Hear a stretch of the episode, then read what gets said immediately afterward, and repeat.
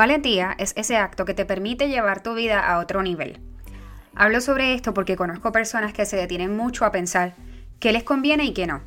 A veces como dice alguien de mi familia, que amo y admiro demasiado. Es mejor no pensar las cosas, es mejor actuar y hacerse responsable de los actos que hicimos por ese impulso. Claro, siempre y cuando la acción de un resultado que no afecte a nadie, que sea de bien para ti como para los que te rodean. Mi gente, ¿ustedes saben lo que es detenerse a pensar? O sea, es el acto más simple del mundo, pero es el que determina si haremos o no lo que sigue. Por ejemplo, voy a pensar cómo automotivarme a levantarme las mañanas a caminar porque necesito ejercitar mi cuerpo.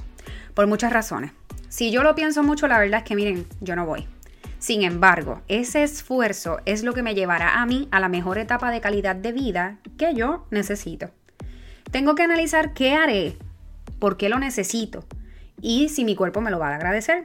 Y hacerme responsable por ello es saber si soy o no una rookie, una novata, o bueno, terminaré con dolor de batatas, como decimos en Puerto Rico, o de pantorrillas, para decirlo de la forma correcta. Es responsabilizarme de mis actos. Entonces, ese es un acto simple, pero ¿qué tal si yo te expongo estas diferentes historias? La primera, encuentro que mi pareja me es infiel, tengo tres hijos con esa persona, dejo mi futuro en las manos de esa persona, dejo que mi futuro lo determine esta situación, lo pienso o actúo por el impulso que me provoca mi valentía. Esta persona actuó y hoy día vive con el orgullo de haber tomado una decisión que probablemente es la mejor decisión de su vida por ella y por su familia. En esta otra historia encontré que el lugar donde vivía y la persona con la cual compartía no era lo que yo quería para mi futuro. El cambio que llevé a cabo es doloroso y retante, pero yo decidí moverme. Descubrí que vivía en una constante presión donde poco a poco se convirtió en maltrato emocional e incluso llegó a ser maltrato físico. Fue un reto salir de esto, pero el día que decidí cambiar lo hice por mí.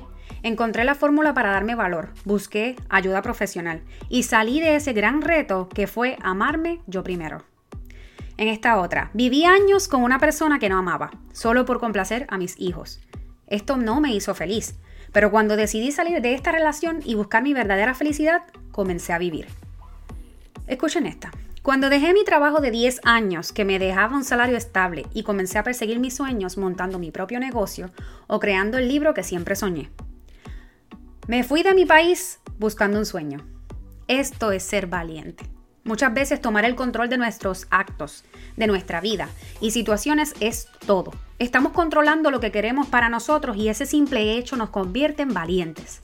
Con cosas grandes o con cosas pequeñas tenemos que ser conscientes de llevar a cabo nuestras acciones de forma de que todo lo que yo haga me haga bien y lo que no me hace bien, bye, te fuiste.